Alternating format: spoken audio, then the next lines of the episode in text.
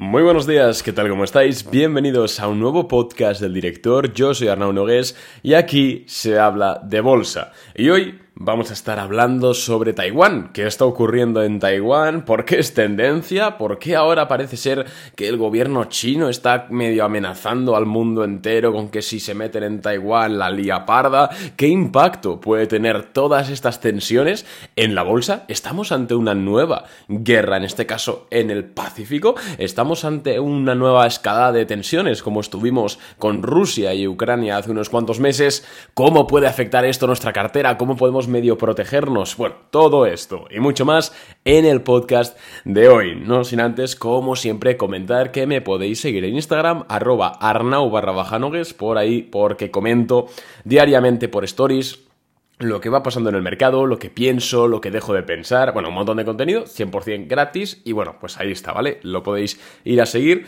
link en la cajita de más información del podcast. Si encontráis que, tengo la voz un poquito mal, es que llevo toda la mañana grabando. De hecho, grabado, acabo de grabar una nueva clase para el curso Premium de Bolsa.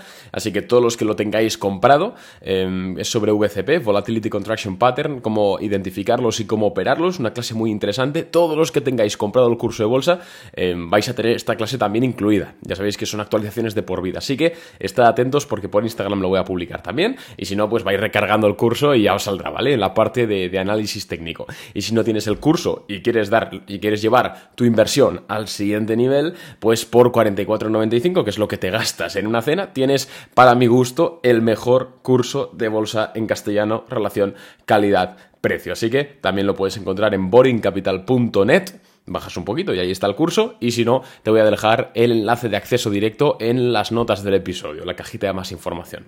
Dicho esto, vamos ya a hablar de Taiwán.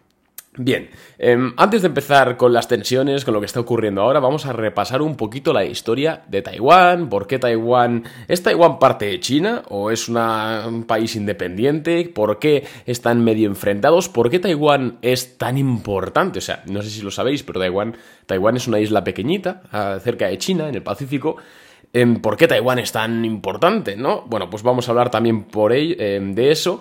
Y por repasar un poquito la historia, y no os voy a mentir, esto realmente yo no lo sabía, esto no me lo enseñaron a mí ni en, la carrera ni en bachillerato, pero se ve que las relaciones entre China y Taiwán quedaron suspendidas en 1949, después de que las fuerzas del Partido Nacionalista Chino, eh, pues encabezado por, es que lo estoy leyendo, encabezado por el general Chiang Kai-shek, sufrieron una derrota en la guerra civil contra el Partido Comunista Chino, el partido actual, podríamos decir. Y entonces estos derrotados, derrotistas, se trasladaron a la isla de Taiwán, que por aquel entonces sí era parte de China. Entonces, China considera a Taiwán como una provincia dentro del país rebelde. Sin embargo, la isla, la propia isla, ha declarado su independencia eh, desde hace muchos años y cuenta con el apoyo de Estados Unidos y la Unión Europea. Entonces tenemos el clásico problema geopolítico de que un gran país considera una zona rebelde, pero la considera de su, de su, propiedad, mientras que esa zona como que ha declarado la independencia y cuenta con el apoyo de los países de la OTAN, que sería Estados Unidos y la, la Unión Europea. Algo muy similar a Ucrania, salvando obviamente distancias, a Crimea, sobre todo podemos encontrar más similitudes por ahí, y es el problema de siempre. Bien, pero mm, ahora dirás, no, vale, 1949. Bueno, pues hay que, hay que entender que desde hace un tiempo ya, desde hace unos años, China se ha estado, digamos, interesando en demasía sobre volver a tener Taiwán en control. Y esto no es porque a China de repente le guste tener un trocito de tierra más, no, es porque Taiwán es el país, vamos a hablar de país, porque bueno, pues, pues es un poco el consenso, Taiwán es el país de mayor importancia en la producción de semiconductores. Semiconductores, chips, microchips, gráficas, todo eso. De hecho, la empresa, la fundición más grande de semiconductores, ¿cómo se llama? TSMC, que es Taiwan Semiconductor. ¿Por qué? Pues porque en Taiwán, por temas de clima, hay mucha agua que se necesitan para la fabricación de estos semiconductores, bueno, por ciertos temas, ¿no? Pero es uno, una de las regiones geográficas donde más eh, industria de semiconductores hay. Además es un país muy pequeñito, o sea que tiene una importancia estratégica brutal. De hecho, desde que China está haciendo estos acercamientos, Estados Unidos se está, eh, poniendo las pilas eh, tratando de hacer fundiciones también dentro de Estados Unidos. Hay, que decir que una fundición de chips, chicos, no es como una fábrica de coches que puede haber en cualquier lado. Una fundición de, semiconductores es bueno, una edificación de altísima ingeniería y de hecho no es, creo que hay cinco, ¿no? En el mundo o así. Si me dejáis comprobarlo ahora mismo, eh, ¿cuántas fundiciones de chips hay en el mundo? Lo voy a mirar ahora, no, no cuesta más. Los chips, a ver. Mm, mm, mm. Bueno, pues ahora no me aparece, pero creo que son como cinco.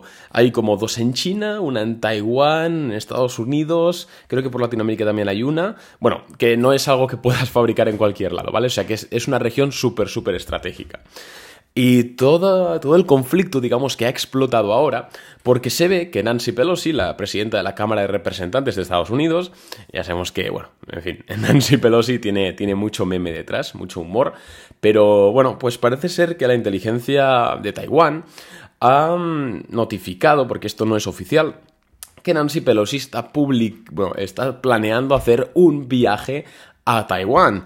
Y Nancy Pelosi no hace un viaje a Taiwán de vacaciones. Lo hace seguramente para reunirse con ciertas personas de poder, ya sea gente del gobierno, gente del ejército. La verdad es que no lo sé, es hablar por hablar, pero ya te digo yo que no va a ir a la playa. Esto desde luego estaremos de acuerdo.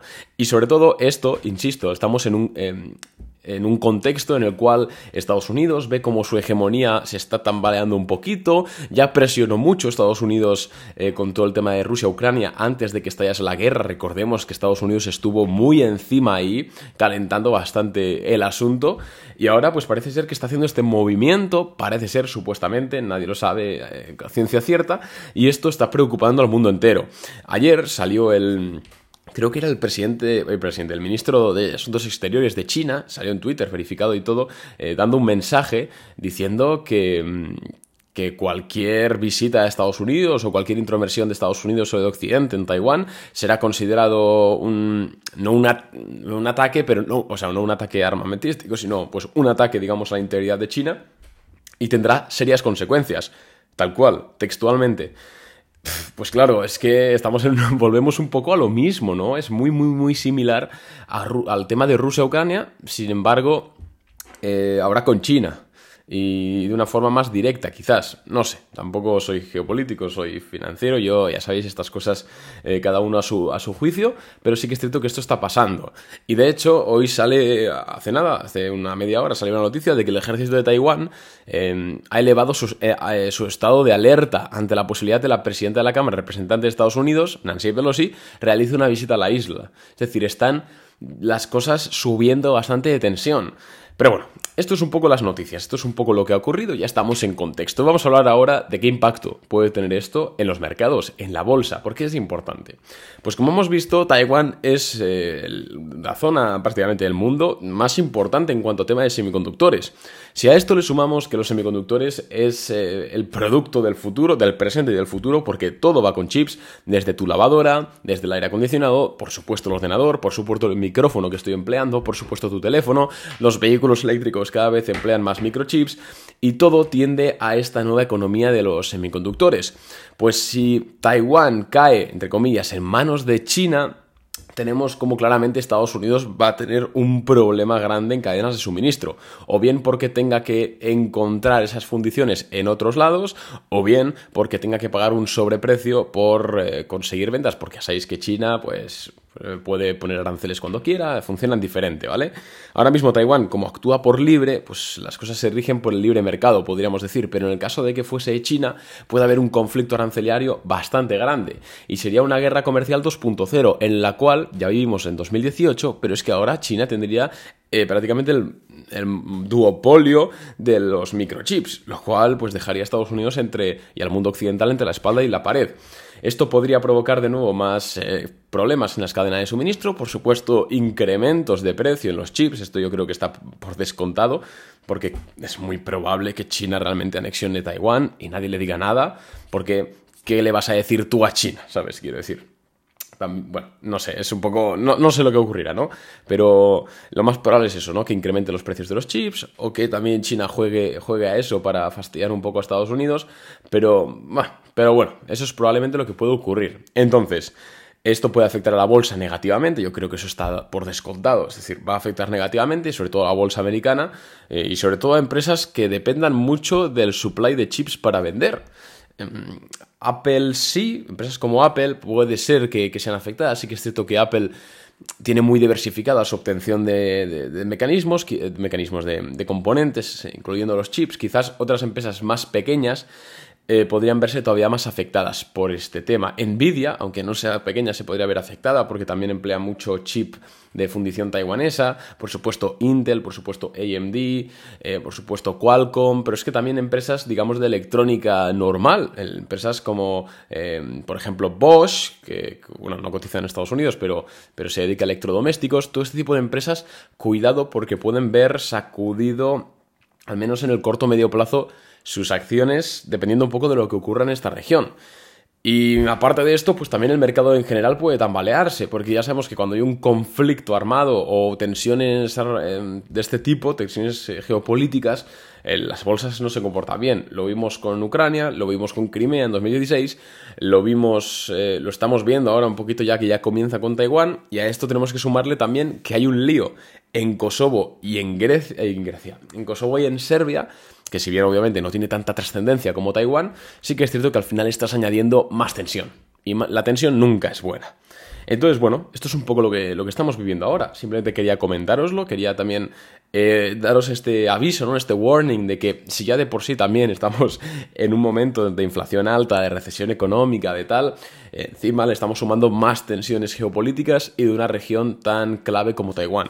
Entonces, tened cuidado, sed eh, consecuentes con lo que invertís, eh, con bien estudiado, por favor, estudiad bien el tema porque cuidado porque puede haber puede, puede haber cosas inesperadas, vamos a decirlo así. Y bueno, mira, justo me acaba de salir también, vamos a comentarla, ¿por qué no? Una noticia de que Estados Unidos justo ayer mató al líder de Al Qaeda, Ayman al-Zawawi, en un operativo antiterrorismo.